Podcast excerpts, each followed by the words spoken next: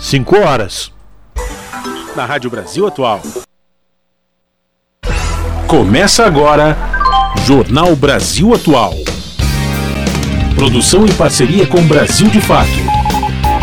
Movimentos populares, política, direitos humanos, economia, mundo do trabalho, cultura e prestação de serviço. Jornal Brasil Atual.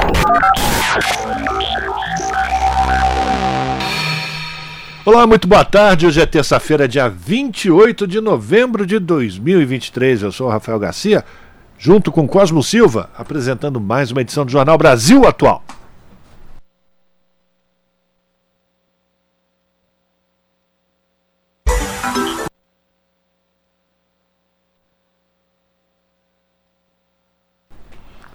E vamos lá, vamos sem trilha, porque hoje os computadores resolveram ficar maluquinhos aqui com a gente na Rádio Brasil Atual. Vamos saber quais são as manchetes, Cosmo? Bora lá, bora lá.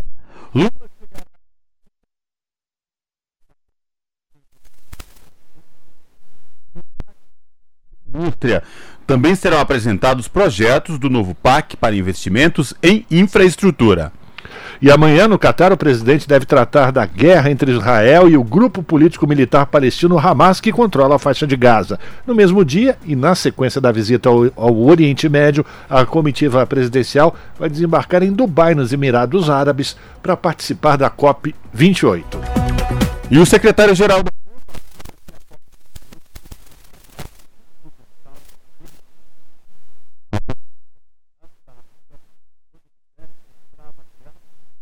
aquecimento global para alimentação e segurança hídrica. Servidores públicos de São Paulo paralisação de 24 horas contra o projeto de privatização do governador Tarcísio de Freitas. Representantes dos trabalhadores afirmaram que o movimento só será encerrado à meia-noite desta quarta-feira. No metrô, a linha 15 prata está parada. Há um azul, dois verde e três vermelha.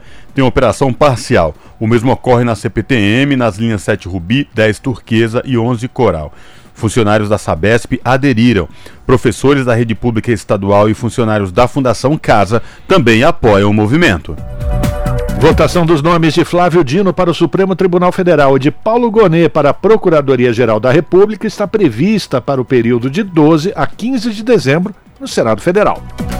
E a precariedade do trabalho e impunidade levam no Brasil, é o que dizem especialistas. Mais de 63 mil trabalhadores libertados desde 1995. Refugiados afegãos continuam a ocupar saguão do aeroporto de Guarulhos, em São Paulo, à espera de um abrigo, mesmo depois de promessas de que o problema do acolhimento seria resolvido. Brasileiros centenários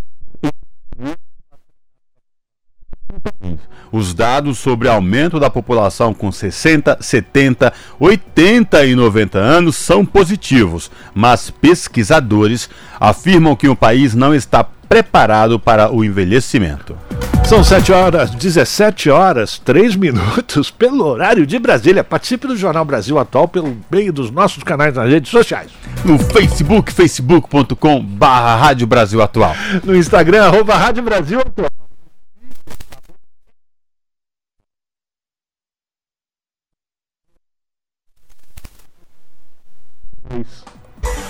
Na Rádio Brasil Atual. Tempo e temperatura. A tarde desta terça-feira aqui na região da capital paulista é de tempo predominantemente nublado e abafado. Os termômetros marcam 26 graus neste momento. Tem previsão de chuva com intensidade moderada forte agora no final da tarde e durante o período da noite. Essa chuva pode vir mais forte em algumas regiões, acompanhada de raios e ventania. Alerta de deslizamento de terra e alagamento em pontos que já são frequentes esses problemas. Na madrugada, a chuva cessa e a temperatura fica na casa dos 20 graus. Em Santo André, São Bernardo do Campo e São Caetano do Sul, a tarde desta terça-feira é de tempo nublado, 25 graus neste momento. Na região do ABC, tem previsão de pancadas de chuva agora no final da tarde e durante o período da noite. Chuva com intensidade moderada a forte, que pode vir acompanhada de raios e ventania. Na madrugada, a chuva cessa e a temperatura fica na casa dos 20 graus. Em Mogi das Cruzes, tarde predominantemente nublada, os termômetros marcam 25 graus agora. Em algumas áreas chove neste momento, chuva com intensidade fraca a moderada. Essa chuva que cai em algumas áreas ganha força e continua durante todo o período da noite e madrugada. Chuva intensa e volumosa. Na madrugada, a temperatura fica na casa dos 20 graus. Em Sorocaba, a tarde desta terça-feira é de tempo parcialmente nublado. Os termômetros marcam neste momento 26 graus na região. Em Sorocaba tem previsão de chuva com intensidade moderada a forte a qualquer momento. Essa chuva será intensa e constante, continua durante o período da noite e da madrugada. Na madrugada, a temperatura fica na casa dos 21 graus em Sorocaba. E em São Luís do Paraitinga, a tarde desta terça-feira é de tempo totalmente nublado. Os termômetros marcam 24 graus agora. Em São Luís, tem previsão de chuva moderada forte agora no final da tarde e durante o período da noite. Na madrugada, a chuva cessa e a temperatura fica na casa dos 19 graus. Rafa, Cosmo, no finalzinho do jornal eu volto para falar como fica o tempo nesta quarta-feira na Rádio Brasil Atual. Está na hora de dar o serviço. 5 horas e 6 minutos, trânsito na cidade de São Paulo, terça-feira complicada por conta da paralisação da manifestação de trabalhadores e servidores públicos contra a privatização do Tarcísio de Freitas. A CET, que é a Companhia de Engenharia de Tráfego, registra nesse momento 428 quilômetros de ruas e avenidas com trânsito congestionado. A pior região nesse momento é a Zona Sul, com 117 quilômetros de lentidão, Zona Leste e Zona Oeste, ambas com 97, região Central 62 quilômetros, por fim, região Norte, 55 quilômetros de ruas monitoradas com trânsito congestionado.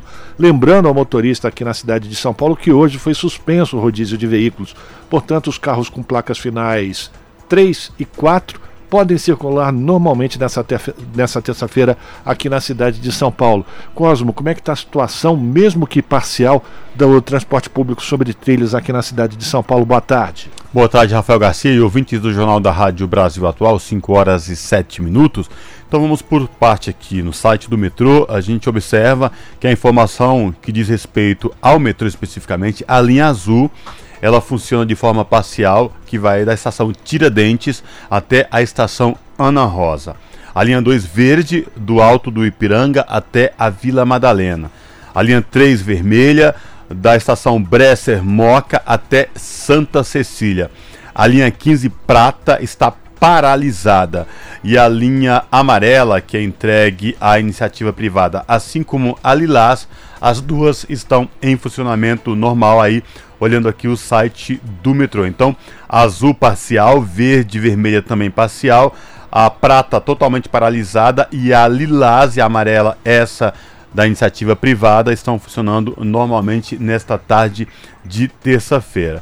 E aqui no site da CPTM, que é a Companhia Paulista de Trens Metropolitanos, as linhas Rubi, Turquesa, Coral estão funcionando em forma parcial no mesmo esquema do metrô a linha 12 Safira, 13 Jade e 8 Diamante também de forma normal e a Esmeralda também funcionando normalmente. Tá? E, portanto, Rubi Turquesa, Coral de forma parcial, Safira, Jade, Diamante e Esmeralda funcionando normal nesta tarde de terça-feira, Rafael Garcia. E a situação da rodovia Anchieta e rodovia dos Imigrantes? Ambas com trânsito livre até a região de São Bernardo do Campo, do ABC, enfim. Mas se o seu destino final for a Baixada Santista, você vai encontrar um congestionamento porque baixou a neblina no alto da serra. A Polícia Rodoviária colocou em vigor a Operação Comboio, que significa que o trânsito, os, o fluxo de veículos é represado na área de, da praça de pedágios de ambas as rodovias e os veículos descem em comboio com velocidade reduzida para diminuir o risco de engavetamento. Chegando lá na Baixada, o trânsito volta a ficar normal. Se você vai pegar a estrada agora, cuidado redobrado, porque a visibilidade é baixa no alto da serra. Rádio Brasil Atual 98.9 FM.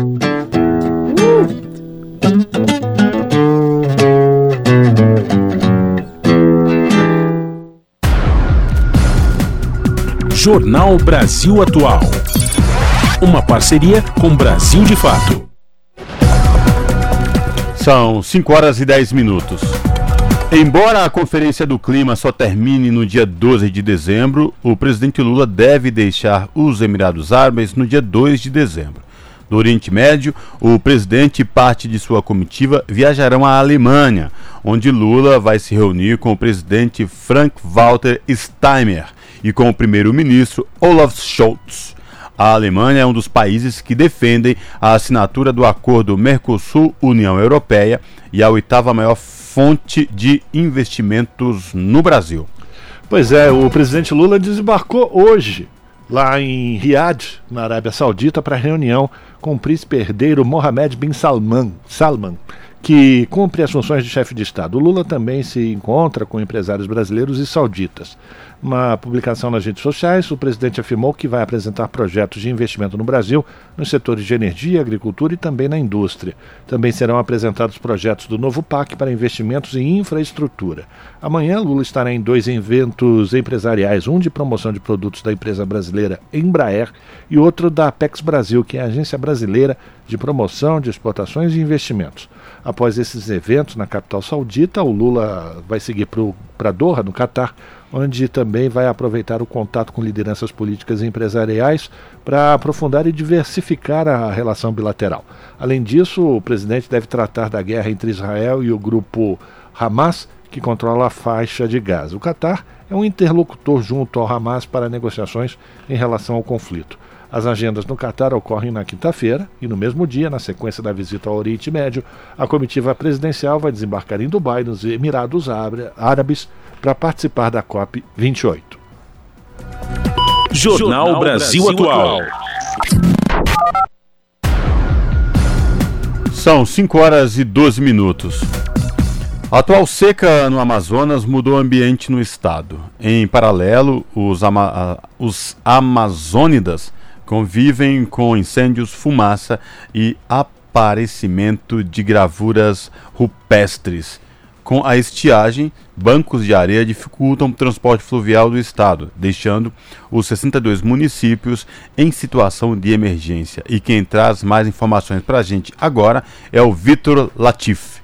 Hoje a cota do Rio Negro chegou a 14 metros e 9 centímetros. O retorno do nível do rio traz a esperança do fim da seca e deixa as comunidades ribeirinhas atentas ao sinal da recuperação do cotidiano dos moradores do rio. Mas a seca demonstra um cenário de devastação imediata? A possibilidade da transformação da Amazônia em savana é real? Para entendermos, é preciso primeiro conhecer o bioma amazônico. A bióloga Andressa Primavera explica como é o solo amazônico e como funciona o maior bioma do Brasil. A maior parte do solo da Amazônia ele é na verdade arenoso, não chega a ser tão fértil. Mas a fina camada que vai recobrir esse solo, ela é feita, né, ela é composta aí pelas folhas, pelos galhos, pelos animais que morrem, todos eles em decomposição. Então, acabam nutrindo esse solo. E aí recentemente foi descoberto que a areia do Saara também traz esse tipo de nutrição para nossa floresta. Então, de que forma? Os ventos que vêm do continente africano trazem esses grãos de areia e trazem junto com ele alguns nutrientes, como por exemplo o fósforo, que não tem aqui na nossa região, e vão aí compor essa nutrição, né? De acordo com o pesquisador em geociência do Serviço Geológico do Brasil, André Santos, a hipótese de savanização da Amazônia é muito catastrófica, embora a mudança climática e a degradação humana acendam um alerta. Isso é uma colocação muito catastrófica, né? A gente tem que entender que realmente estão ocorrendo situações de degradação ambiental na Amazônia em geral, atividades ilegais de extração de madeira, expansão da fronteira agrícola para áreas de floresta, né? garimpo ilegal, isso tudo ocorre ocorre, a gente está ciente disso. Existe realmente uma degradação ambiental forte na Amazônia, que não é de hoje, já vem de muito tempo, que se intensificou nos últimos anos. Uma questão tão alarmante como essa de que vai se transformar em savana, isso, pelo menos no nosso tempo humano, é improvável. Ele destaca que o aparecimento das dunas nos rios amazônicos foi causado pela estiagem histórica. A gente tem que entender que o que ocorreu agora, o surgimento dessas dunas fluviais ficarem aparentes foi devido a uma condição hidrológica extrema de vazante. Né? O rio secou e parte do leito que é formado por essas dunas fluviais ficaram aparentes, mas isso foi pontual devido, como eu falei, a um evento extremo de vazante. Você tem aí 240 dias subindo e 120 dias secando em média. E isso mostra que o movimento, o processo de seca, ele é mais intensificado, né? Então você para ganhar a cota, para subir o nível do rio, você precisa de mais quantidade de dias e para recessão ela ocorre de uma forma mais acelerada. Em Manaus, o Rio Negro registrou o início do processo de cheia. Só no final de semana, o rio encheu 30 centímetros. Já o Solimões subiu uma média diária de 22 centímetros, confirmando o início do período de enchente. Do Sistema de Comunicação Encontro das Águas, Victor Litaif para a Rádio Nacional. São 5 horas 15 minutos e vídeos com depoimentos de agricultores e crianças indígenas são apresentados na CPI das ONGs para criticar a atuação ambiental na Amazônia.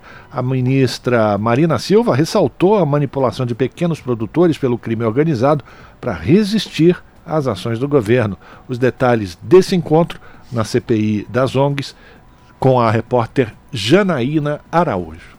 A ministra do Meio Ambiente, Marina Silva, compareceu à convocação da Comissão Parlamentar de Inquérito das ONGs e, nas três primeiras horas de depoimento, respondeu a questionamentos e colocações do presidente do colegiado, senador Plínio Valério, do PSDB do Amazonas, e do relator, senador Márcio Bittar, do União do Acre, que pediu a presença da ministra no Senado. Plínio Valério mostrou vídeos de pequenos produtores da região amazônica que acusam servidores do Ibama de terem destruído suas propriedades sob o argumento de ocupação e exploração de terras indígenas. O Ibama, ICMBio, ONGs falam em proteção para o bem da humanidade futura. Sempre falam isso. Mesmo que tenha que sacrificar a humanidade atual. Vale a pena sacrificar essa gente em prol do clima, dessa mudança de 1% que o Brasil emite. Também foram expostas crianças indígenas sem assistência de saúde e protestos sobre a atuação de ONGs, além de críticas à falta de asfalto da BR-319. A ministra argumentou que a ação de preservação feita pelo Ministério do Meio Ambiente não está em oposição à vida dos atuais habitantes da Amazônia e analisou o que vem acontecendo nos últimos 40 anos na região. A Amazônia, em 1975, tinha apenas 0,5% de área desmatada. De repente, chegou uma ideologia integrar para não entregar, que estimulou que se desmatasse para poder desenvolver a região. E o que aconteceu? O que era apenas 0,5%, agora já é 18% de área desmatada. E continuamos tendo pobreza. Para muitos, para poucos é vantajoso porque apropriam-se das riquezas de forma privada, deixam rastro de destruição não só para o Brasil, mas para o mundo. Segundo a ministra, a proposta atual do governo federal é a de não sacrificar os recursos de milhares de anos pelo lucro de poucas décadas. Ela afirmou que isso é possível sem prejuízo a empregos e à produção, mas que esse é um processo de transição e investimento que não é rápido.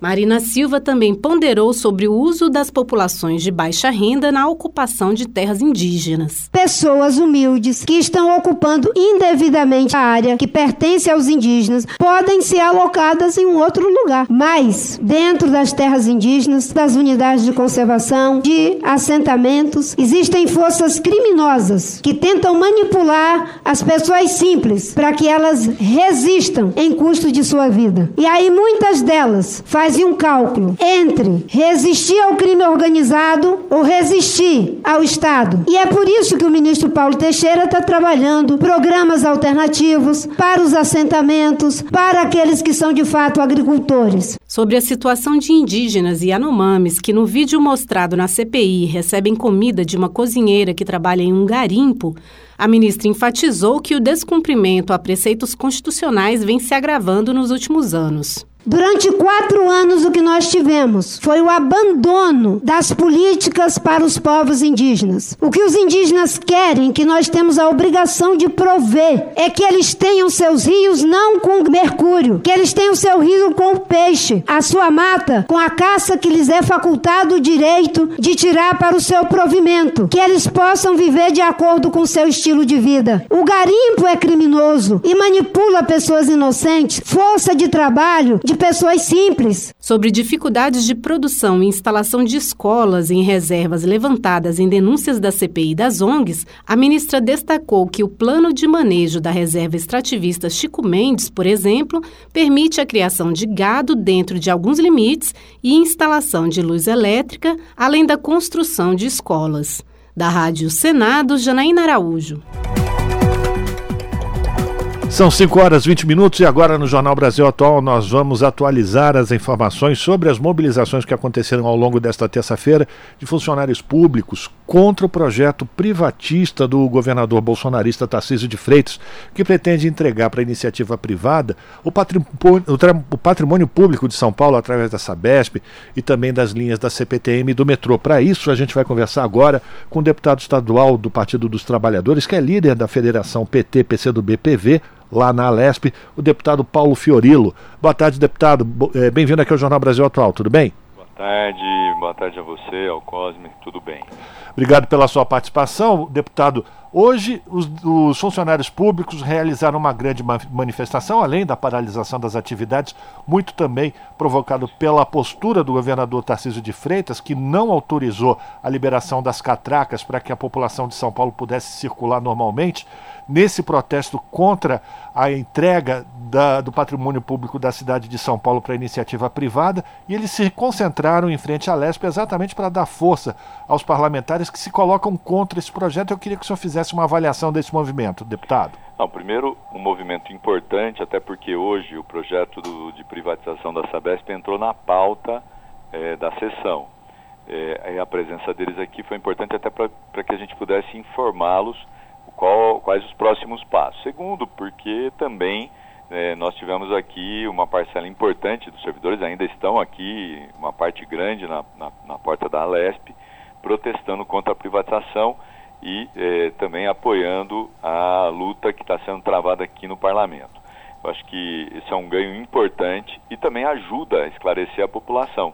A paralisação, ela tem um duplo papel.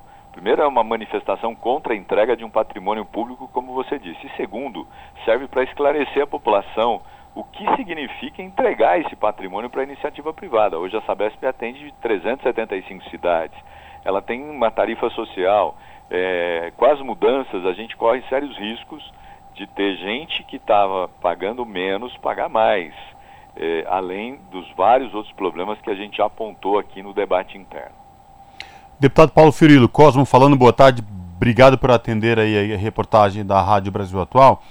Deputado, ao longo da manhã e depois, começo da tarde, muita uh, falação, especificamente no que vem lá do Palácio dos Bandeirantes.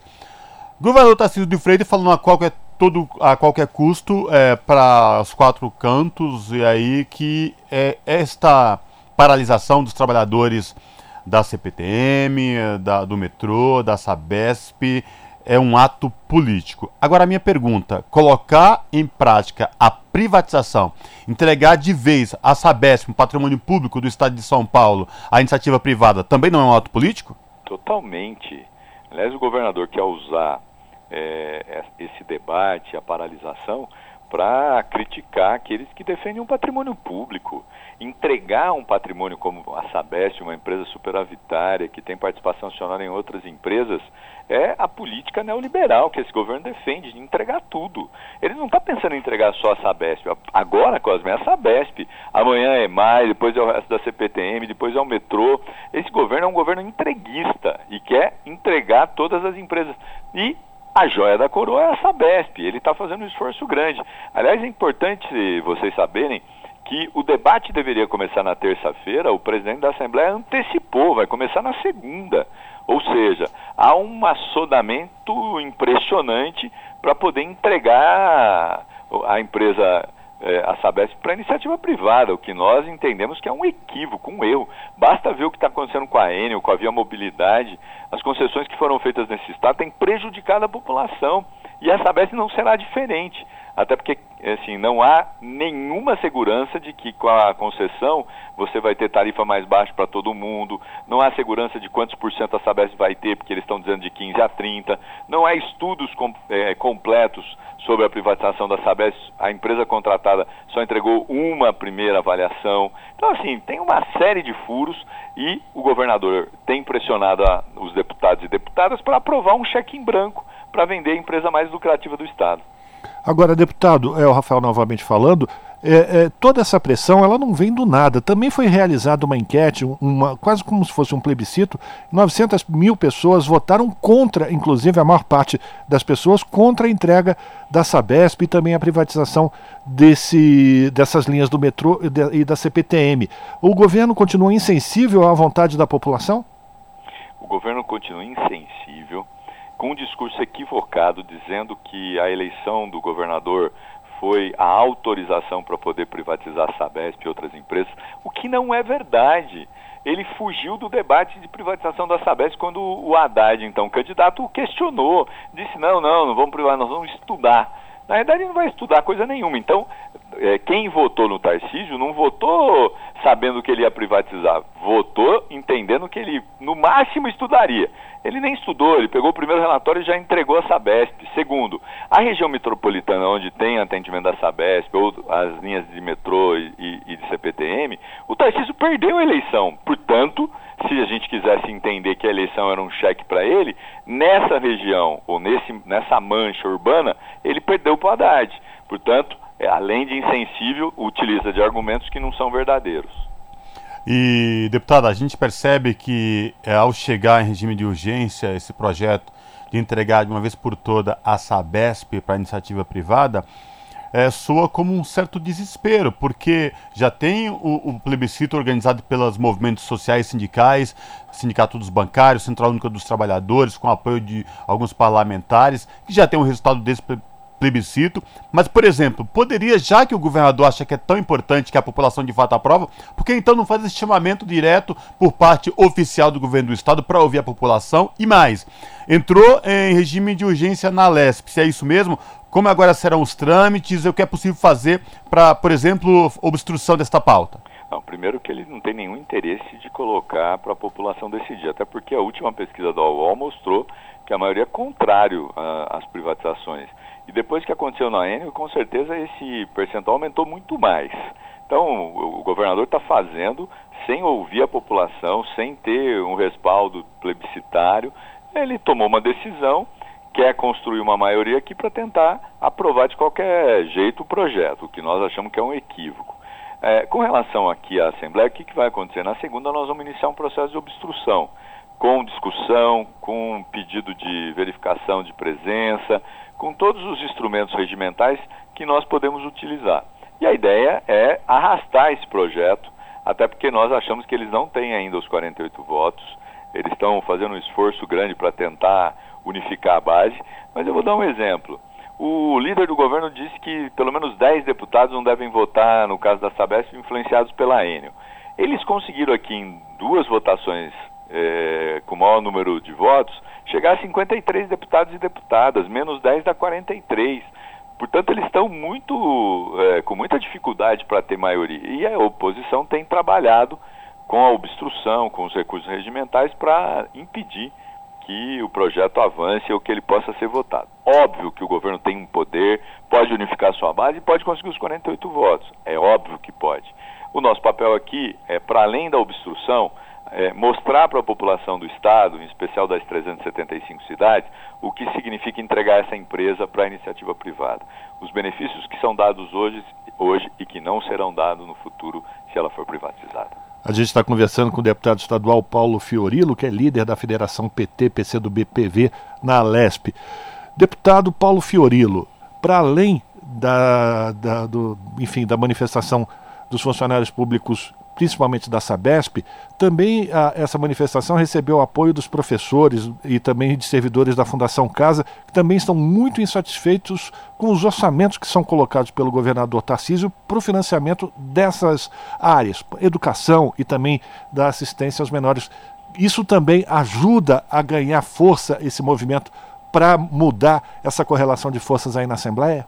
Não, com aliás, assim, os professores entram nessa luta porque eles estão brigando contra uma PEC que está aqui é, tramitando, que tira é, 5% do orçamento, quase 10 bilhões da educação, o que é um absurdo.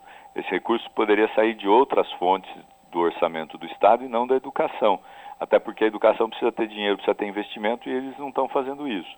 Por isso que se juntam é, a esse movimento, é, junto com os metroviários, com a CPTM, com o Sintaema, os professores, os outros funcionários públicos, que percebem que essa pauta privatista, se hoje bate na Sabesp, amanhã pode bater em qualquer um deles. Agora, deputado, algo que chamou muita atenção também no dia de hoje, por conta da paralisação dos trabalhadores da CPTM, Metrô e Sabesp, aí, com apoio de outras categorias, contra a, a entrega do patrimônio público aqui do Estado de São Paulo e da cidade à iniciativa privada, é que metroviários e trabalhadores da CPTM proporam ao governador: olha, vamos fazer então catraca livre. O governador, numa desculpa sem sentido, falou que não, que isso não era possível porque temia por segurança. Mas em outras ocasiões, por exemplo, na prova do Enem, realização do Enem, foi feito catraca livre e em nenhum momento teve baderna, teve. A, a, enfim, isso é medo do trabalhador. Por que, que o trabalhador leva tanto medo ao governador Tarcísio de Freitas? Eu acho que é mais uma desculpa do governador, do próprio prefeito, porque era possível que você eh, hoje tivesse catracas livres, você não traria nenhum constrangimento, nenhuma dificuldade nem para o Estado e muito menos para os usuários que dependem do transporte coletivo, mas o governador optou pelo pior caminho. É, esse é um governador, assim como o prefeito da cidade, que com os empresários, com os trabalhadores, é, fala grosso, mas com os, os, os empresários, por exemplo, da Via Mobilidade, não fala absolutamente nada, né? recua, é, o MP propôs a ruptura do contrato com a Via Mobilidade. O governador fez vistas grossas, passou pano. Isso é inadmissível. Então, eu acho que é preciso ter clareza de quem está governando esse Estado e para quem ele está governando. Não, não, é, não é com certeza para os trabalhadores. Agradecer a participação do deputado estadual Paulo Fiorilo, que é o líder da Federação PT, PCdoB, PV no, na Assembleia Legislativa de São Paulo, falando sobre a mobilização dos servidores públicos contra o projeto de privatização do governador Tarcísio de Freitas. Lembrando mais uma vez, governador bolsonarista que foi eleito com apoio de Jair Bolsonaro, o inelegível. É, deputado, muito obrigado pela sua participação. Um abraço para o senhor. A gente continua acompanhando a mobilização dos parlamentares na Assembleia Legislativa para tentar barrar esse avanço, essa sanha entreguista do governador Tarcísio de Freitas. Muito eu, obrigado. Eu que agradeço. Um abraço a você, Rafa, ao Cosme. Um abraço aos ouvintes. Conversamos com o deputado Paulo Fiorilo aqui no Jornal Brasil Atual. Você está ouvindo? Jornal Brasil Atual. Uma parceria com Brasil de Fato. São 5 horas e 32 minutos. A COP28 precisa quebrar ciclo mortal de derretimento do gelo, é o que diz o, o secretário-geral das Nações Unidas, Antônio Guterres. Após retornar da Antártida, ele destaca graves consequências do aquecimento global para alimentação e segurança hídrica. O gelo marinho antártico reduziu uma área aproximadamente igual ao tamanho de Portugal, Espanha, França e Alemanha juntas. Da ONU News em Nova York, a reportagem é do Felipe de Carvalho. Nesta segunda-feira, o secretário-geral da ONU, Antônio Guterres, apresentou suas preocupações com o caos climático ao retornar de uma viagem para a Antártida. It is profoundly shocking to stand on the ice of Antarctica and hear directly from scientists how fast the ice is disappearing. Falando a jornalistas em Nova York, ele disse que é profundamente chocante estar no gelo da Antártida e ouvir diretamente dos cientistas sobre a rapidez com que o gelo está desaparecendo. Segundo Guterres, juntas, a Antártida e a Groenlândia estão derretendo três vezes mais depressa do que estavam no início dos anos 90. Novos dados mostram que em setembro deste ano, o gelo marinho da Antártida ficou 1,5 milhão de quilômetros quadrados menor que a média para esta época do ano, uma área aproximadamente igual ao tamanho de Portugal, Espanha, França e Alemanha juntas. Além disso, este ano, o gelo do Mar Antártico atingiu o nível mais baixo de todos os tempos. O líder da ONU afirmou que as consequências são graves, pois o derretimento do gelo marinho significa a elevação dos mares e isso põe diretamente em perigo vidas e meios de subsistência em comunidades costeiras em todo o mundo. Guterres alertou que as inundações e a intrusão de água salgada põem em perigo as plantações e a água potável, ameaçando os alimentos e a segurança hídrica. Cidades costeiras e pequenos estados insulares inteiros correm o risco de serem submersos nos mares. Para ele, a causa de toda esta destruição é clara: a poluição por combustíveis fósseis que cobre a Terra e aquece o planeta. O chefe das Nações Unidas disse que, se continuarmos como estamos, as camadas de gelo da Groenlândia e da Antártida Ocidental atravessarão um ponto de inflexão mortal que poderia elevar o nível do mar em cerca de 10 metros. Ele destacou também que há um ciclo mortal em curso, pois o gelo reflete os raios do Sol. À medida que desaparece, mais calor é absorvido pela atmosfera. Isso significa mais aquecimento, o que significa mais tempestades, inundações, incêndios e secas em todo o mundo e mais derretimento, que por sua vez gera ainda mais aquecimento. O secretário-geral pediu que as negociações da 28ª Cúpula do Clima, COP28, quebrem este ciclo. Da ONU News em Nova York, Felipe de Carvalho. Da ONU News em Nova York. Você Felipe está ouvindo? Jornal Brasil Atual. Uma parceria com Brasil de Fato. Agora são 5 horas e 35 minutos e a segunda turma do Supremo Tribunal Federal negou por unanimidade dois recursos em que o ex-presidente Bolsonaro e seu partido, o Partido Liberal, buscavam afastar multa de 20 mil reais imposta pelo Tribunal Superior Eleitoral. Em março, o TSE confirmou a punição a Bolsonaro por campanha eleitoral antecipada. O caso está ligado à reunião com embaixadores que foi realizada pelo ex-presidente no Palácio do Alvorada em julho do ano passado. O tribunal considerou que as falas do então presidente durante a reunião caracterizaram propaganda ele eleitoral irregular sobre fatos inverídicos para atingir a integridade do processo eleitoral. Todos os ministros da segunda turma, Dias Toffoli, Gilmar Mendes, Edson Fachin, Nunes Marques e André Mendonça, confirmaram a rejeição dos recursos extraordinários sobre o assunto. Os advogados de Bolsonaro e do PL alegaram que a Justiça Eleitoral não teria a competência para julgar o caso e também que as manifestações do ex-presidente durante a reunião estariam protegidas pela liberdade de expressão. Ao final, prevaleceu o voto de Dias Toffoli, relator dos recursos. Para ele, ficou demonstrada a relevância eleitoral do discurso de Bolsonaro, o que legitima a atuação do Tribunal Superior Eleitoral. São 5 horas e 37 minutos. O Supremo Tribunal Federal formou maioria para liberar o pagamento de 95 bilhões de reais ainda em 2023 de precatórios, que são dívidas de decisões judiciais sobre as quais o governo não pode mais recorrer. O julgamento foi suspenso após um pedido de vista do ministro André Mendonça. O relator Luiz Fux votou para autorizar a abertura de crédito extraordinário para que o governo federal regularize até 2026 o pagamento de precatórios. Ele também declarou a inconstitucionalidade do teto para o pagamento de precatórios que foi proposto em 2021 pelo governo de Jair Bolsonaro e aprovado pelo Congresso para cumprir as metas fiscais. O teto foi questionado no Supremo ainda em 2021 pelo PDT e a Ordem dos Advogados do Brasil. Por meio da Advocacia Geral da União, o governo Lula se manifestou a favor da antecipação do pagamento de precatórios que ficariam atrasados para 2027. O objetivo principal é evitar o acúmulo de dívidas judiciais a um nível impagável no futuro. Caso o regime atual de pagamento de precatórios seja mantido, a dívida judicial acumulada pode chegar a 250 bilhões de reais em 2027, segundo a AGU.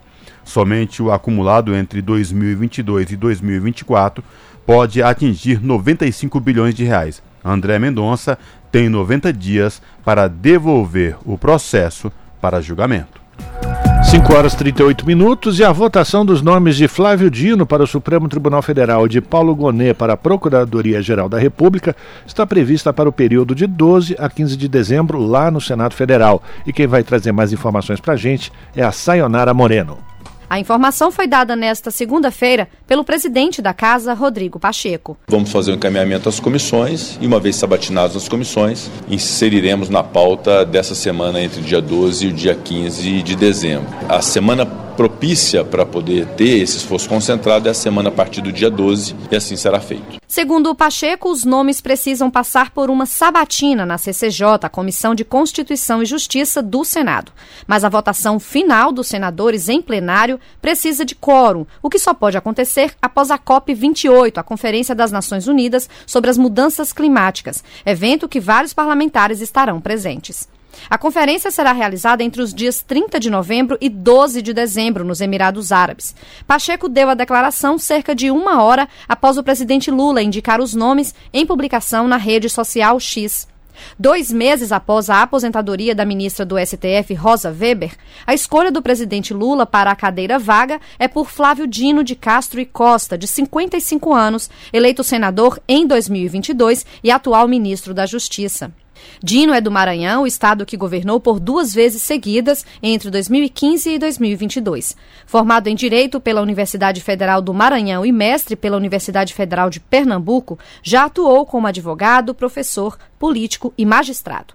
Também em postagem no X, Flávio Dino disse que se sente honrado com a indicação e agradeceu ao presidente Lula pela confiança. Também disse que vai dialogar com os colegas senadores e senadoras em busca de apoio. Para estar apto a ser ministro do STF, o indicado precisa ser aprovado na sabatina no Senado Federal.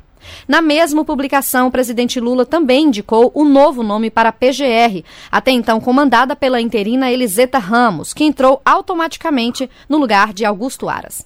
Nascido no Rio de Janeiro, Paulo Gustavo Gonê Branco é formado em Direito pela Universidade de Brasília, tem mestrado em Direitos Humanos e doutorado em Direito, Estado e Constituição. É um dos fundadores do atual IDP, Instituto Brasileiro de Ensino, Desenvolvimento e Pesquisa. Tem carreira no Ministério Público Federal há 36 anos, onde atuou como subprocurador-geral da República. Há dois anos, atuava como vice-procurador-geral eleitoral.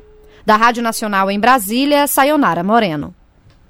Jornal Brasil Atual. A pluralidade de ideias e a informação confiável nunca foram tão necessárias. Você que gosta do conteúdo jornalístico produzido pela Rádio Brasil Atual e pela TVT tem uma missão muito importante: dar o seu apoio para que nossa voz continue cada vez mais forte. Jornalismo independente, com responsabilidade com a notícia e com a democracia, só é possível com a participação e o apoio popular. Acesse o site catarse.me TVT, faça sua assinatura e nos ajude com sua contribuição. Rádio Brasil Atual e TVT. Compromisso com a notícia. Compromisso com você. São 5 horas e 42 minutos. A equipe econômica espera a aprovação de dois projetos no plenário do Senado que vão aumentar a arrecadação em até 30 bilhões de reais no ano que vem. Também estão na pauta desta semana o PL dos agrotóxicos e a verba para a Bolsa Permanência no ensino médio. E quem traz mais detalhes para a gente agora é a repórter Érica Christian. O plenário do Senado deverá votar nesta terça-feira o projeto que vai facilitar a pesquisa, experimentação, produção, comercialização, importação e exportação de agrotóxicos, com o estabelecimento de um prazo que varia de 30 dias a dois anos para o registro do produto. Entre as principais mudanças no PL dos agrotóxicos está a liberação do produto pelo Ministério da Agricultura e não mais pela Anvisa e Ibama. Também estão na pauta do plenário a proposta que permite o uso do superávit deste ano do Fundo Social para bancar um incentivo a ser criado pelo governo federal para estimular os alunos de baixa renda a concluírem o ensino médio e a que estabelece em 30 horas semanais a jornada máxima de trabalho dos psicólogos. Ainda na terça-feira, os senadores deverão aprovar a adesão da Bolívia ao Mercosul. Na quarta-feira, serão votados dois projetos de interesse da equipe econômica. O primeiro trata da taxação de ativos, incluindo investimentos de brasileiros no exterior, as chamadas offshores, e os fundos exclusivos, com investimentos de uma única pessoa. O segundo cobra impostos das apostas esportivas. O líder do governo no Congresso Nacional, senador Randolfo Rodrigues, da rede do Amapá, declarou que essa arrecadação vai ajudar o país a não ter déficit nas contas públicas no ano que vem e já fez um apelo pela aprovação de uma medida provisória que regulamenta a isenção tributária para créditos fiscais oriundos de subvenção para investimentos. Offshores e fundos exclusivos, nós acreditamos que 20 a 25 bilhões. PL de apostas, BETs, 1 a 5 bilhões. E para nós era fundamental a instalação da comissão mista da MP 1185, que teria uma previsão de 35 bilhões e 80 bilhões de arrecadação. Esse conjunto é o que é fundamental para o governo apontar e insistir na meta de déficit zero para o próximo ano. O líder da oposição, senador Rogério Marinho, do PL do Rio Grande do Norte, criticou o governo por não reduzir os gastos e optar pelo aumento da carga tributária. Ele antecipou o voto contrário ao projeto das apostas, mas avisou que, se houver mudanças no que trata da taxação dos fundos exclusivos, a bancada oposicionista poderá apoiá-lo. A questão das apostas, a princípio, nós somos contra, porque achamos que a forma como o projeto está instituído, ele na verdade ele permite a proliferação de caça-níqueis e isso tem sido em várias cidades do país uma porta da entrada do crime organizado. Né? E na questão dos fundos exclusivos e do offshore, nós acreditamos que é importante que qualquer cidadão brasileiro é, pague impostos. Agora nós estávamos preocupados para que não ocorresse bitributação. Ainda na quarta-feira, está prevista a votação de dois acordos internacionais do Brasil com a Organização Europeia para a Pesquisa Nuclear, onde está o maior acelerador de partículas do mundo. Da Rádio Senado, Érica Christian. Jornal Brasil Atual. Uma parceria com Brasil de Fato. Agora são 5 horas e 45 minutos e nós voltamos aqui no Jornal Brasil Atual a falar sobre a mobilização dos trabalhadores nesta terça-feira aqui na cidade de São Paulo contra o projeto privatista do governador Tarcísio de Freitas. Agora a gente vai conversar com o presidente da Central Única dos Trabalhadores aqui em São Paulo, o Raimundo Suzarte, para fazer uma avaliação dos diversos sindicatos que participaram dessa mobilização. Suzarte, muito boa tarde, obrigado pela tua participação. Como é que foi, na tua avaliação, essa mobilização que reuniu metroviários, também professores, enfim, todos aqueles que, e, e, principalmente os trabalhadores da Sabesp que se unem contra a entrega do patrimônio público para a iniciativa privada. Raimundo, muito boa tarde, bem-vindo mais uma vez. Rafael, boa tarde, boa tarde Cosmo, boa tarde aos ouvintes. Nós entendemos que foi extremamente importante porque não foi só os servidores públicos que participaram da mobilização né, todos os trabalhadores organizados dos sindicatos e dos movimentos sociais estavam lá presentes na frente da Assembleia Legislativa para poder discutir a não privatização da Sabesp, a não privatização do metrô e da CPTM, que ainda não enviou o projeto, projeto de privatização só da Sabesp, e a redução também em 10 bilhões da educação, né? Porque a gente também discutiu a redução de 5% na verba da educação no estado de São Paulo para o próximo ano. Raimundo Cosmo falando, obrigado por falar com a gente aqui no Jornal da Rádio Brasil Atual. E a gente percebe que o foco principal da, da paralisação de hoje seria contra o projeto que já chegou na Assembleia Legislativa de entregar de vez a Sabesp para a iniciativa privada, com apoio de outros tra trabalhadores de outras categorias, como metroviários da CPTM, trabalhadores da Fundação Casa e alguma parte da educação. Essa mobilização, essa unidade dos trabalhadores contra esses retrocessos e ataques dos serviços públicos propostos por Tarcísio de Freitas, uh, você vê como um, um passo muito importante para que de fato consiga frear essa vontade desenfreada de Tarcísio de Freitas de, com seu plano de privatização no Estado? Com certeza, Cosmo. Até para desmentir ele, que ele disse que foi eleito com uma carta branca para fazer o que ele imaginar no Estado de São Paulo.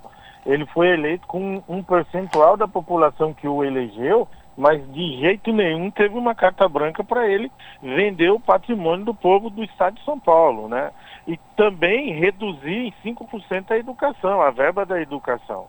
É, a gente tem visto aí a Via Mobilidade falando da outra parte da, da privatização, o quanto ela prejudica os trabalhadores e as trabalhadoras ali da região de Osasco e Santa Amaro. Né? A gente vê também a Enel, que é um outro exemplo da privatização, que até hoje tem gente com problema de energia porque eles diminuíram em 36% a mão de obra dos trabalhadores e aumentou em 7% o uso da energia elétrica no estado de São Paulo.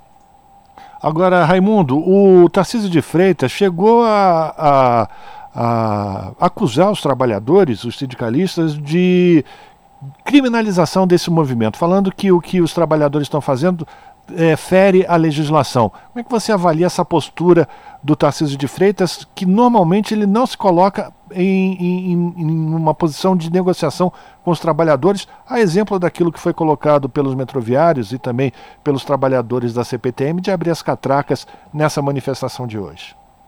Bom, o Tarcísio hoje representa a extrema-direita. E o que a extrema-direita não consegue é negociar, sentar numa mesa e colocar os seus argumentos e ouvir os argumentos do outro lado. O que ele sabe, o que ele tentou é entrar com interdito proibitório, proibir na greve, garantindo que queria 100% da greve dos metroviários no horário de pico e 80% fora do horário. Inclusive, o governo do estado já colocando o quanto seria a multa de 2 milhões e 300. Então essa é a extrema-direita, esse é um governo fascista que não respeita a mobilização popular e as organizações sociais e sindical do Estado de São Paulo. Até porque, Raimundo, é, já tem é, estudos, levantamentos aí, é, movimento sindical, movimentos populares, parlamentares, já, fez, já fizeram um plebiscito aí em todo o estado de São Paulo e esse plebiscito mostra claramente que a população é contra esses planos, projetos de privatização, né? Com certeza. E se a gente for citar o exemplo, eu citei o exemplo aqui da Enel, a gente pode entrar e citar o exemplo da Companhia de Água do Rio de Janeiro, que a água sai com odor horrível, barrenta.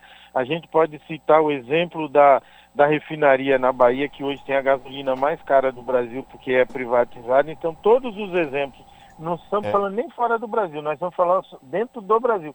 Todos os exemplos de privatização é para prejudicar os trabalhadores e gerar mais lucro para as multinacionais.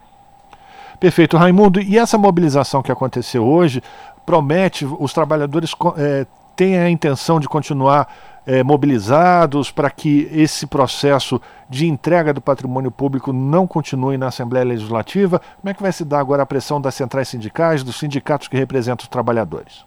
Sim, nós vamos continuar com essa pressão, pressão organizando, vamos fazer uma ação, vamos entrar com as ações jurídicas, porque não tem nenhuma justificativa para o pedido de urgência da privatização da, da Sabesp, organizar os trabalhadores, resistir e exigir aquilo que a gente faz, fez, um plebiscito no estado de São Paulo para ver se os moradores, os, os municípios de São Paulo aprovam a privatização da Sabesp, né? E aí a gente vai na Assembleia e ouve do presidente da Lesp que fez uma audiência pública porque é democrático e não, porque não precisava. Agora, qual é a justificativa do pedido de urgência para privatizar uma empresa pública? Não tem justificativa. Então a gente vai continuar organizando, lutando e resistindo para que essa Sabesp continue do povo de São Paulo. Bom, e a gente lembra mais uma vez que o governador Tarcísio de Freitas não precisa temer o contato com os trabalhadores, porque toda essa mobilização foi realizada ao longo de todo o dia de hoje e não houve nenhum problema, nenhum conflito. Portanto, o governador não precisa temer de conversar com os trabalhadores. E eu quero agradecer aqui a participação do presidente da Central Única dos Trabalhadores, o Raimundo Suzarte, falando sobre essa mobilização de diversas categorias do serviço público de São Paulo contra a entrega do patrimônio público para a iniciativa privada e também os retrocessos no orçamento do Estado de São Paulo para áreas fundamentais como a educação, por exemplo. Raimundo, muito obrigado pela tua participação, um abraço, a gente continua em contato, tá bom? Eu que agradeço, estou à disposição. Um grande abraço a você e aos ouvintes. Conversamos com o Raimundo Suzatti, presidente da Central Única dos Trabalhadores, aqui no jornal Brasil Atual. Você está ouvindo? Jornal Brasil Atual. Uma parceria com Brasil de Fato. São 5 horas e 53 minutos. Refugiados afegãos continuam a ocupar o saguão do aeroporto de Guarulhos, em São Paulo, à espera de um abrigo, mesmo depois de promessas de que o problema do acolhimento seria resolvido. As informações na reportagem de Nelson Lim. De acordo com informações da Prefeitura de Guarulhos, são 148 pessoas no Terminal 2 do aeroporto, segundo o levantamento feito no domingo. Alguns já estão há mais de três semanas aguardando providências. Aline Sobral, do coletivo Frente Afegã, diz que o número é maior, seriam 170 afegãos acampados no aeroporto. Ela criticou as dificuldades dos refugiados, entre elas a falta de acesso a banho, que, segundo ela, pode gerar um novo problema de saúde. Ela lembrou que em junho houve um surto de sarna entre os afegãos que estavam acampados no saguão. É uma coisa surreal, é, é inaceitável que uma pessoa passe duas, três semanas sem um banho. E é desumano demais, porque a gente sabe que no aeroporto tem o vestiário dos funcionários que pode ser disponibilizado numa hora em que eles não estejam nem entrando nem saindo de serviço né? E são todos praticantes da religião islâmica que fazem cinco orações diárias. Então eles têm que ter no mínimo cinco vezes asseio no seu corpo para poder fazer a oração. Desde 2021, quando o governo brasileiro concedeu visto humanitário para afegãos em função da tomada do poder do Talibã no Afeganistão, uma leva de imigrantes e refugiados afegãos tem chegado ao país. O governo brasileiro concedeu mais de 12 mil vistos e pouco mais de 7.200 refugiados já chegaram no país, segundo dados atualizados até setembro. A concessionária GRU Airport afirmou em nota que a atuação direta de acolhimento é realizada pela Prefeitura de Guarulhos. E, de acordo com a Prefeitura de Guarulhos, das 257 vagas em abrigos para imigrantes e refugiados disponibilizadas pelo município e governo do estado, todos estão ocupados. A Prefeitura afirma ainda que tem garantido a segurança alimentar dos refugiados dentro do aeroporto, fornecendo três refeições diárias, além de kits de higiene e cobertores. A Secretaria de Justiça e Cidadania do Governo do Estado foi procurada a respeito da disponibilização de um novo lugar de abrigo e respondeu em nota que a atribuição é da Secretaria de Desenvolvimento Social. A Secretaria de Desenvolvimento Social foi procurada, mas não retornou até o momento. Da Rádio Nacional em São Paulo, Nelson Lim. São 5 horas e 55 minutos agora e a Caixa Econômica Federal começou a enviar notificações no celular de quem teve parcelas do programa Minha Casa Minha Vida zeradas. Tem direito à isenção do pagamento das prestações famílias de baixa renda inscritas no Bolsa Família ou que recebam o benefício de prestação continuada, o BPC. Quem perdeu seu único imóvel em razão de calamidade pública também pode ficar livre das prestações. A regulamentação das isenções e quitações para contratos vigentes do Minha Casa Minha Vida consta em portaria do Ministério das Cidades, publicada no fim de setembro. Os contratos de financiamento habitacional com recursos do FGTS não se enquadram nos critérios da portaria.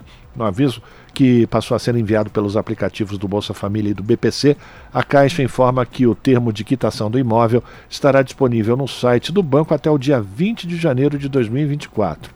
Também é possível verificar se o contrato atende aos critérios estabelecidos por meio do CPF no endereço caixa.gov.br consulta. São 5 horas e 57 minutos. A prévia da inflação ficou em 0,33% em novembro, uma alta de 0,12% em relação ao mês anterior.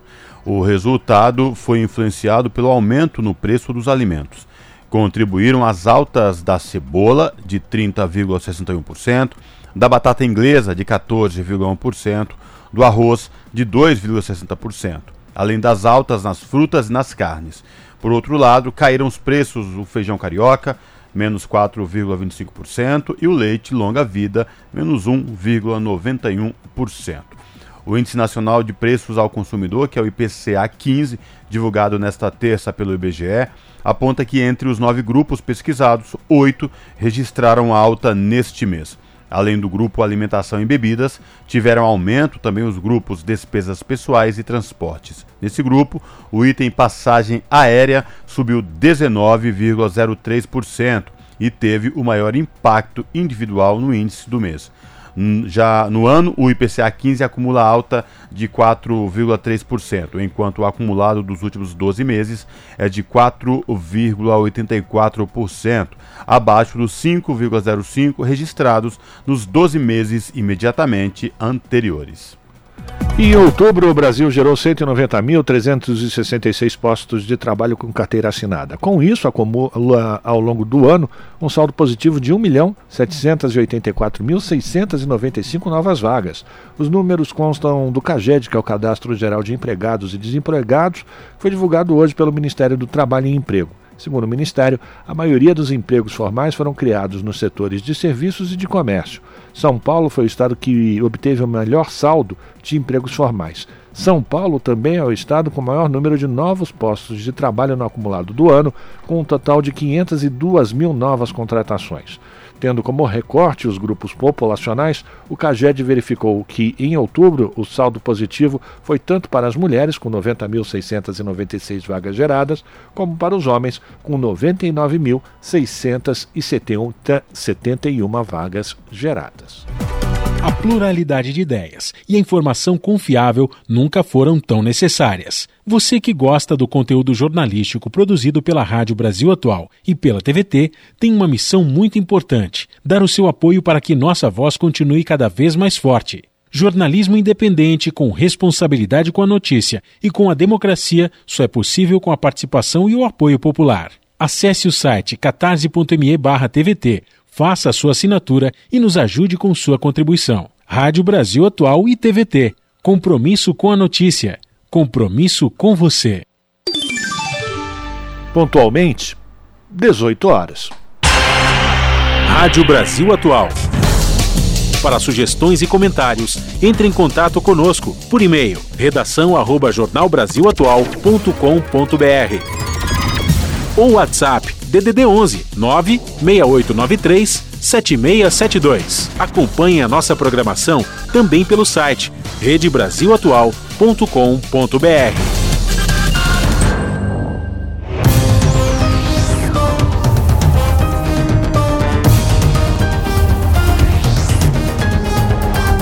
Seis horas. Contato com a redação da TVT para a gente conhecer quais serão os destaques do seu jornal na edição desta terça-feira, com a apresentadora Ana Flávia Quitério. Lembrando que o seu jornal é transmitido pelo canal 44.1 Digital, que tem o sinal aberto para toda a região metropolitana de São Paulo. Você também acompanha o seu jornal pelas redes sociais da TVT, youtube.com/rede TVT. Ana Flávia, muito boa noite, bem-vinda mais uma vez aqui ao Jornal Brasil Atual. Conta pra gente e pros nossos ouvintes o que, é que a gente vai poder acompanhar hoje no seu jornal.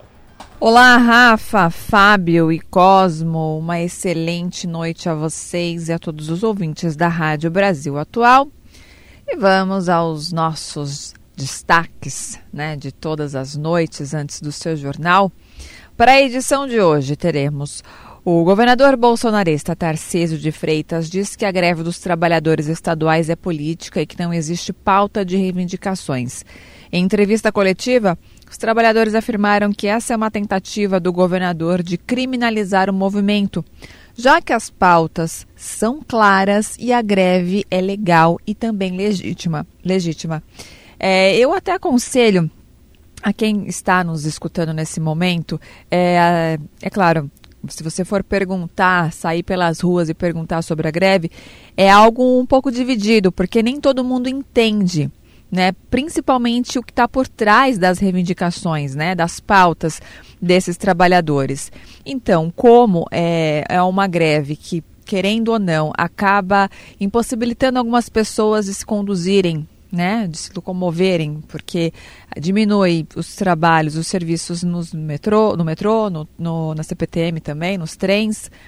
É claro que a população tem gente que não concorde, mas porque não entende. Então eu acho de extrema importância, é, até a gente mesmo que sempre está dando essas matérias, essas reportagens, entrevistando é, as pessoas que pertencem a esses sindicatos para explicarem para a população o que está acontecendo, né? Porque também é muito fácil o governador ir, ir para a mídia, enfim, ir numa coletiva de imprensa e dizer assim: olha, essa greve é ilegal, ela não é legítima, não há uma pauta, não há uma reivindicação. E aí só está atrapalhando a população. E a população, que de uma forma ou outra acaba sendo um pouco prejudicada, porque é, acaba trazendo um certo transtorno no sentido da, como eu disse, de se locomover acaba comprando a ideia do governador, né? Então, por isso que eu falo, sempre se atentem às notícias de todos os lados. Então, a gente sempre está dando aqui é, reportagens, detalhes que as outras emissoras não dão, para você, telespectador, poder entender o que está por trás de tudo isso. E sim, existe uma, uma pauta, sim, existem reivindicações e são várias, inclusive sobre as privatizações, que é campanha eleitoral e ah, todo mundo sabe que é desejo do governador por isso. E sim, privatizações não são boas para a população. Bom, mudando de assunto, até 2050, olha só, 5% das cidades de Santos e do Rio de Janeiro serão tomados pela elevação do nível do mar. A estimativa divulgada hoje é do Programa da ONU para o Desenvolvimento e Agências Especializadas. É um temor que eu tinha quando, vai, por com 5 anos de idade, de que eu ficava me imaginando e, e ficava questionando para minha mãe. Nossa, mãe, aqui na praia, mas será que não tem um dia a possibilidade dessa água acabar saindo daqui e atingindo, enfim, tomando as ruas? Eu não quero morar na praia. Esse era meu pensamento com cinco anos. Minha mãe, imagina, não tem nem essa possibilidade. E existe essa possibilidade. E quem são os culpados? Somos nós, que estamos tratando né, a natureza, o meio ambiente com muito descaso. E a natureza, o meio ambiente está, né, eles estão respondendo à altura. Então, assim, tem como retardar? Tem. E a gente tem que começar a ter conscientização e iniciar isso para ontem. Bom, e ainda em relação a essa questão de meio ambiente, temos boas e más notícias sobre o Cerrado, né, o segundo maior bioma da América do Sul e do Brasil. O desmatamento cresceu 3% de agosto do ano passado a julho desse ano, comparado ao período anterior. Mas, como eu disse, existem boas e más notícias, dê a má, vamos à boa. É que está havendo desaceleração no ritmo de desmate, cujo crescimento chegou a 25% no ano passado. Temos também é, notícias, atualizações sobre a guerra, né? no caso a trégua, a correspondente da Telesur na faixa de Gaza, a Nor Arazen. Ela relata a situação no primeiro dia da prorrogação da trégua para a troca de prisioneiros. Ela traz todos os detalhes, todas as atualizações. É, um detalhe que chamou muito a atenção ontem, ela falou sobre a questão do meio ambiente, do meio ambiente não, da questão climática, né? Porque está chovendo muito lá, está fazendo muito frio, então grande parte é, dos palestinos que não têm mais moradia, eles estão vivendo em tendas e quando chove muito não tem como ficar em tendas, então eles estão acomodados em escolas e hospitais e quando a chuva diminui eles voltam para essas tendas que são quentes também, né? Extremamente quentes. E aí ela relata que ela também faz parte desse número de pessoas que perderam suas casas. Então ela também se encontra em condições, né? Então assim, é uma correspondente, é uma repórter que está vivendo na pele tudo que essas pessoas estão passando. Bom, e para finalizar, o ministro da Previdência, Carlos Lupe, afirmou que quer discutir a questão das mudanças na Previdência Social em relação à morte do cônjuge. Desde a reforma da Previdência, a pensão por morte deixou de ser 100% da aposentadoria recebida pelo segurado e passou a ser 60% da média de todos os salários do falecido. A repórter Giana Rodrigues, ela ouviu né, sobre o assunto ela conversou com Ariovaldo de Camargo, que é secretário de Administração e Finanças da CUT, que integra o Conselho Nacional da Previdência Social, e ela também traz todos os detalhes. Essas e as outras reportagens completas vocês conferem pontualmente às sete da noite comigo no seu jornal. Beijo grande, Rafa, Cosme, Fábio e também para todo mundo que nos escuta. Eu já passei do horário aqui, já estou muito tempo falando, me desculpem. Então, a gente tem um encontro marcado, hein? Não se esqueçam. Beijo, tchau. Esse é o Jornal Brasil Atual. Uma parceria com Brasil de Fato. São 6 horas e 8 minutos. audiência debate descarte seguro do amianto no país. A repórter Silva Munhato acompanhou. Participantes de audiência na Câmara sobre os riscos do amianto defenderam a aprovação de projeto de lei em análise pelos deputados que trata da destinação de produtos que contêm o contaminante. A preocupação dos convidados é com o descarte de entulhos que contêm amianto, produto já banido por ser cancerígeno. A audiência foi promovida pela Comissão de Meio Ambiente e Desenvolvimento Sustentável.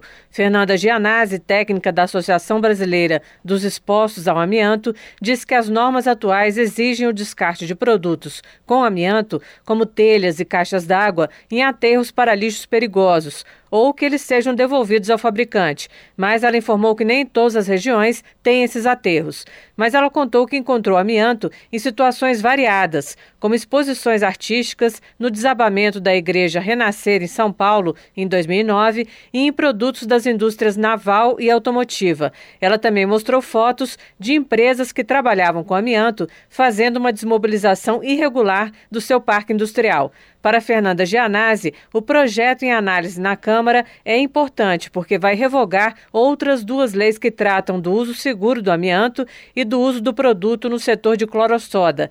Em 2017, o Supremo Tribunal Federal baniu o uso do amianto, mas muitos recursos foram julgados somente este ano e partes da lei federal continuam em vigor. Isso daqui foi em 95, gente. Quem acompanhou esse processo, o projeto de lei era de banimento do amianto foi para uma comissão especial e foi transformado na lei do uso seguro do amianto. E isso é muito grave para nós, para a nossa luta. Nós temos de realmente extirpar isso do ordenamento jurídico brasileiro. O deputado Nilton Tato, do PT de São Paulo, autor do projeto, diz que não acredita em uma aprovação fácil na Câmara. Então, por isso que a audiência pública ela é fundamental para a gente também conscientizar para dentro, mas também para fora, e assim a gente ir criando força para poder é, fazer com que avance é, essa proposta e essa causa. Hermano de Castro, vice-presidente da Fiocruz, disse que são cerca de 6 mil casos de câncer de pulmão relacionados ao amianto. Ele explicou que este número certamente está subnotificado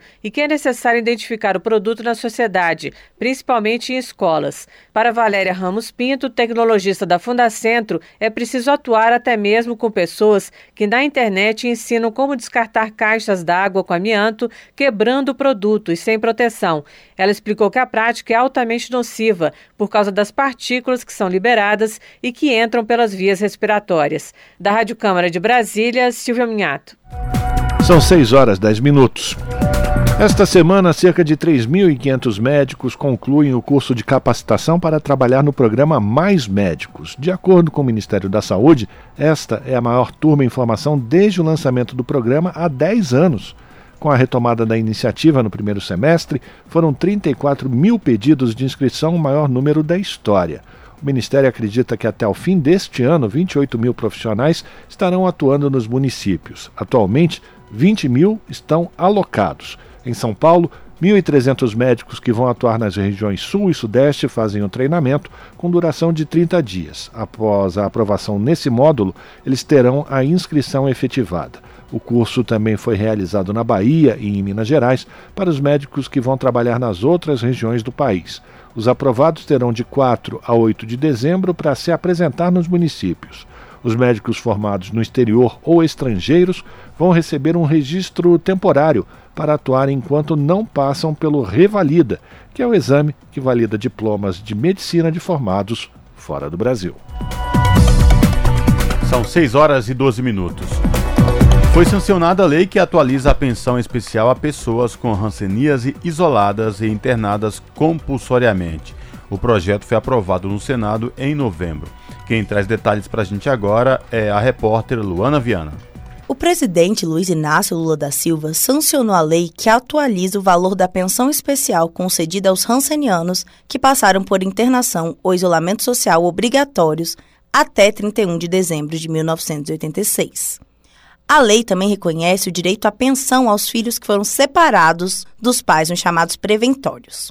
A senadora Zenaide Maia, do PSD do Rio Grande do Norte, que foi a relatora do projeto de lei na Comissão de Assuntos Sociais, lembrou do forte estigma social que pesava tanto sobre as pessoas com hanseníase quanto sobre seus filhos. No século passado havia um clima de pânico social em relação às pessoas com hanseníase, que na época era chamava-se de lepra, né? Eu estou chamando a atenção isso, que frequentemente eram marginalizadas, não podiam trabalhar e por não terem condições de subsistir mendigavam pelas ruas. Nesse contexto, cercaram-se e violaram-se direitos fundamentais das primeiras vítimas dessa política sanitária nacional. O relator do projeto de lei na Comissão de Assuntos Econômicos, Omar Aziz, do PSD do Amazonas, esclarece que a concessão de pensão não gera impacto negativo significativo no orçamento. Se pede uma que seja reajustado o salário e o impacto na folha anual em 2025 será um impacto muito pequeno, não vai haver nenhum tipo de problema em relação ao governo ele ponderou eu pedi para que me mandasse alguma coisa concreta que poderia prejudicar a questão da lei de responsabilidade fiscal, mas não houve nenhuma manifestação. O projeto, que deu origem à lei que atualiza os valores e reconhece o direito à pensão aos filhos de rancenianos internados à força, foi apresentado em 2011 pelo deputado Diego Andrade, do PSD de Minas Gerais. Sob a supervisão de Marcela Diniz, da Rádio Senado, Luana Viana. E o nosso contato agora no Jornal da Rádio Brasil Atual é com a Cida de Oliveira. A Cida que é repórter do portal da Rede Brasil Atual, redebrasilatual.com.br. Olá, Cida, tudo bem? Prazer te receber aqui no Jornal da Rádio Brasil Atual. Seja bem-vinda. Ô Cosmo, obrigada. Prazer falar contigo e com os ouvintes. Cida, diga lá, qual o destaque do portal da RBA você traz nesta tarde de terça-feira para os nossos ouvintes? Ô Cosmo, é uma matéria interessante sobre longevidade né? Você vê que notícia boa quando tem pesquisas aí do IBGE que mostram que a gente tem no Brasil mais de 27 mil mulheres com mais de 100 anos. Agora, os homens são um pouco menos, né? São 10.500 aí, né? Homens que já romperam com essa linha de um século de vida, né? Quer dizer, é uma notícia super boa quando você vê que tem brasileiros é, cada vez vivendo mais, né, Cosmo? E também para chegar aos 100 é porque fizeram, né? 70, 80, 90, né? Pois... Então é, é, é bastante animador quando você vê esse lado né, da, da longevidade. É verdade, eu ia falar isso. Para chegar a um centenário de vida, o que é, você tem que comemorar muito, porque geralmente você faz a passagem de bastão de um século para o outro, mas para chegar aos 100, você passou pelos 60, 70, 80 e 90. Se você traz dados aí desse total de homens e mulheres na casa uh, de um século de vida, imagino também que deve aumentar tanto para 90, para 80. Isso é um bom sinal, né, Cida? Agora a minha é. pergunta, é um bom sinal, ok, mas nós estamos preparados? Essa é a grande questão, né, Cosmo? É a, a, a, por quê? Nós temos, por um lado, essa excelente notícia, mas ela, ao mesmo tempo, traz embutida uma série de desafios, né? Porque durante muito tempo, o Brasil era o país de jovens, né? Não faz muito tempo isso, né? Jovens, crianças, né? Era o país jovem, o país do futuro, né? E, e, hoje em dia a gente já está chegando nesse, nessa fase em que nós temos muito mais ali é, pessoas adultas, pessoas já caminhando para né, a maioridade aí, que estão começando a ser prevalência na, na, na, na, população brasileira, né? E o problema, e que, que especialistas é, apontam, Cosmo, é que ao mesmo tempo que a gente tem esse avanço né, da, na, na longevidade, ela não tem sido acompanhada com medidas que elas deveriam ser tomadas. Né? Então a gente tem problemas aí que são projetados do ponto de vista de é, problemas previdenciários, né? Porque pelo nosso sistema de, de previdência nós é, financiamos de maneira solidária o, a aposentadoria, né? Daqueles que estão hoje aposentados, né? Assim como as próximas gerações vão deverão financiar a nossa aposentadoria, né? Então, além dessa questão também, a gente tem é, também aspectos é, de, de, cultura, né? Que estão enraizados na, na nossa no nosso jeito de viver, no nosso pensamento, não é verdade? A gente tem. Quem não tem medo de envelhecer, Cosmo? Ô Cida, e, e esse dado que você traz nessa questão, isso é muito importante, porque além, para além dessa questão né, de benefício, de seguro-saúde, de especialistas que tratem pessoas acima dos 60, 70, 80 anos com dignidade, também tem o preconceito, né, tem o etarismo implícito dentro das pessoas acharem, por exemplo, que é, um homem ou uma mulher de 60, 70, 80, 90 anos é, não pode ter uma, uma vida digna, não pode conviver entre os mais novos. Também tem essa questão que é muito pertinente, né? É verdade, porque é o, a, a pessoa que viveu mais, em vez dela ser valorizada como, como acontece no Oriente, né? Quem já tem aquela vivência, que já passou por essas experiências todas, essa pessoa é bem vista, né? Ela é vista como uma pessoa realmente que né, é respeitada, é uma pessoa que merece ali todos os, todas as atenções, né? E também é, é aquela coisa de sabedoria, né? Mas na nossa cultura não, não, é bem o que a gente vê, né, Cosmo? O que a gente vê é que a, a, a pessoa idosa é atrelada a uma ideia de inutilidade, né? Não presta para nada, só dá trabalho. Ao contrário é, de países orientais, né, que valorizam mais as pessoas mais velhas, a gente tem no Brasil ainda, até por causa dessa desse, desses resquícios aí de domínio dos mais jovens, da população né, adolescente, enfim, é, no conjunto da população, o, as pessoas idosas elas são vistas como pessoas inúteis, né? Que não trabalham, que não produzem, que não sabem nada porque estão desantenadas, enfim, aqueles choques todos de geração que, que, que, a gente vê, né? Que a gente vive, que a gente vê na nossa família, que a gente vê em toda parte, né? Mas também tem outra coisa, é, Cosmo, que a gente tem que considerar, é que hoje em dia as pessoas estão trabalhando mesmo aposentadas. Não é verdade? É muito bem lembrado, porque em muitos casos o benefício não dá para sobreviver, porque tem a questão, quando você fica um pouco mais experiente, com idade depois de 60, 70, a gente sabe que o, o, a grande parte da população que se aposenta não tem aquele benefício que lhe permita viver essa velhice, essa boa idade com dignidade daquilo que ele recebe. E outra questão é no que diz respeito para manter uma saúde, os gastos com saúde, com remédios, com terapias, tem tudo isso envolvido também, né, Cida? É verdade. Sem contar, Cosmo, que muitos ainda são arrimo de família, né? A gente sabe que isso não é uma coisa rara. É, muitos avós é, sustentam netos, sustentam filhos, né? Por, por, por devidos, né, devidas razões aí, num momento ou no outro, precisa dessa ajuda, né? Então você, você tem, a, a, ao mesmo tempo, é, essa necessidade de trabalhar, o que para muita gente também não é um castigo, né, Cosmo? Trabalhar acaba sendo uma coisa assim muito de, de, de é, de gratificação mesmo. Tem gente que se sente gratificado trabalhando, né? Mas mesmo assim, essas pessoas que, que estão trabalhando, que estão até se renovando, né? Um termo muito comum hoje, que estão se reinventando, mesmo assim elas enfrentam preconceito como você estava né, colocando bem aqui, né? A questão do etarismo, né? Então muitas delas são é, é, mal vistas, são vítimas de discursos é, odiosos, enfim, porque não são vistas mesmo de maneira respeitosa, né? Não existe isso.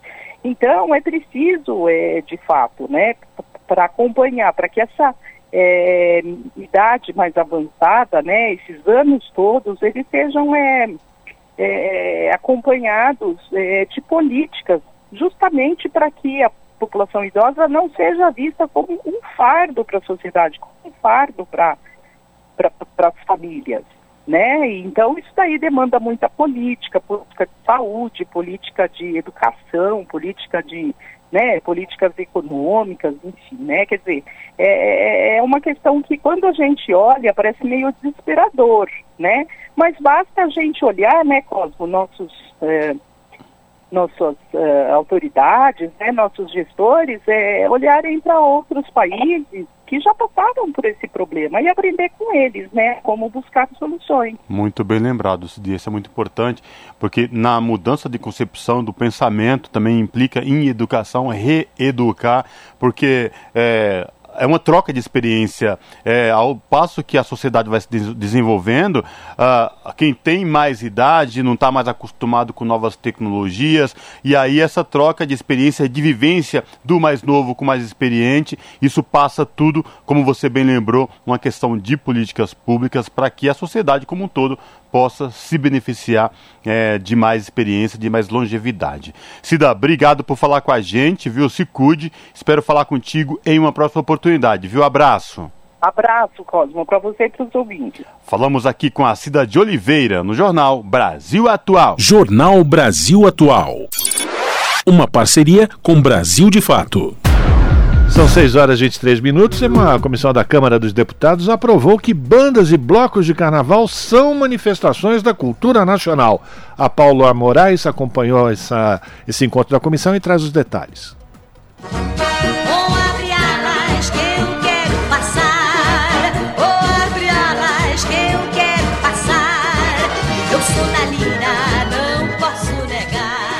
melhor carnaval do mundo teve seus primeiros festejos a partir de uma mistura da celebração da vida antes da quaresma, período de 40 dias de preparação à Páscoa, que veio ao Brasil com os portugueses, com toda a riqueza das bandas e dos blocos de negros trazidos ao país na condição de escravizados e seus descendentes. De acordo com o professor Severino Vicente da Silva, doutor em História do Brasil pela Universidade Federal de Pernambuco, Pernambuco são dois os grandes momentos históricos para o desenvolvimento do carnaval no país. Um é o fim da escravidão, quer dizer, uma grande quantidade de homens que eram e mulheres que eram escravizados e que agora são livres e podem ocupar a rua. E, por outro lado, né, tem a, a República, em que o povo que não foi chamado para participar politicamente da criação da República ele cria o seu carnaval, ele cria a sua república no carnaval. Oh,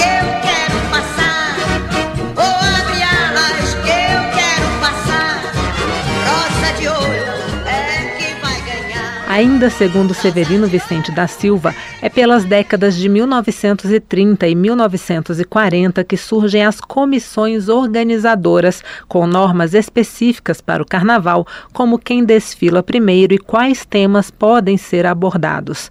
O historiador destaca a brasilidade do festejo. Carnaval é a coisa mais genuinamente brasileira, porque nela você encontra as tradições que vieram da Europa, mas você encontra ah, as festas dos reis negros, as bandas tocadas por negros, descendentes de homens escravizados trazidos como escravos da África. Você tem os jogos de caboclinhos, os jogos de caboclo, e tem a, a imaginação popular, como por exemplo a brincadeira do, do morto carregando o vivo, do homem que dança com a maricota, que é uma, uma boneca amarrada aos pés do bailarino. Você pensa que cachaça é água? Cachaça não é água, não. Cachaça nasce do alambique e água vem do ribeirão. Uma proposta aprovada pela Comissão de Constituição e Justiça da Câmara reconhece os blocos e as bandas de carnaval, seus desfiles, sua música, suas práticas e tradições como manifestação da cultura nacional. A proposta estabelece também que compete ao poder público garantir a livre atividade dos blocos e bandas e a realização de seus desfiles carnavalescos. O relator na CCJ, deputado Tarcísio Mota, do PSOL do Rio de Janeiro, afirmou que esse reconhecimento é importante, pois deixa claro o dever de garantir que essas manifestações aconteçam. Manifestações essas que, por exemplo, geram emprego e renda, de acordo com Mota. Pode me faltar tudo na vida, arroz, feijão e pão. O carnaval é uma manifestação múltipla, diversa e nacional. Ele se manifesta de diferentes formas em vários lugares do país. As famosas escolas de samba são muitas vezes reconhecidas como o maior espetáculo da terra. Mas o carnaval também é composto pelas bandas e blocos que tomam as ruas das mais diferentes cidades do Brasil, com pessoas fantasiadas a cantar machinhas, frevos, maracatus, a desfilar a alegria e a irreverência pelas ruas das mais diferentes cidades do Brasil. A proposta que reconhece os blocos e as bandas de carnaval como manifestação da cultura nacional pode seguir ao Senado, a menos que haja recurso para votação antes pelo plenário da Câmara. Da Rádio Câmara, de Brasília, Paula Moraes. Na Rádio Brasil Atual. Tempo e temperatura. Quarta-feira na região da capital paulista será de temperatura alta, mas ainda tem previsão de chuva forte a partir da tarde.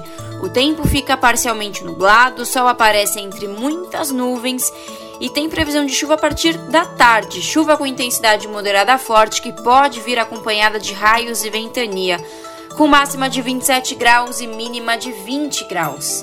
Na região do ABC Paulista, a mesma coisa. A quarta-feira também será com temperatura alta e continua a previsão de chuva a partir da tarde. O dia já começa mais nublado, com sol entre nuvens, e a chuva vem no período da tarde, com intensidade moderada a forte. A temperatura máxima na região do ABC Paulista será de 27 graus e mínima de 19 graus. Tem previsão de chuva com intensidade moderada a forte também nesta quarta-feira em Mogi das Cruzes. O dia já começa nublado e a partir da tarde tem previsão de pancadas de chuva com intensidade moderada a forte. É uma chuva mais generalizada que se estende para o período da noite. A temperatura máxima em Mogi será de 27 graus e a mínima de 20 graus. Na região de Sorocaba, tudo igual. Embora a temperatura mais alta, o dia será predominantemente nublado, com poucas aberturas para o sol e previsão de chuva com intensidade moderada forte a partir da tarde. A temperatura máxima será de 28 graus na região de Sorocaba nesta quarta-feira e a mínima de 21 graus. E em São Luís do Paraitinga também tem previsão de chuva forte para esta quarta-feira. O dia já começa nublado, o sol aparece entre muitas nuvens. A temperatura será mais alta, o que deixa o tempo mais abafado, e a partir da tarde tem previsão de chuva com intensidade moderada a forte, com máxima de 27 graus e mínima de 19 graus. Larissa Borer, Rádio Brasil Atual. E a gente termina aqui mais uma edição do Jornal Brasil Atual. Você fica agora com o papo com o Zé Trajano. A gente volta amanhã a partir das 5 da tarde.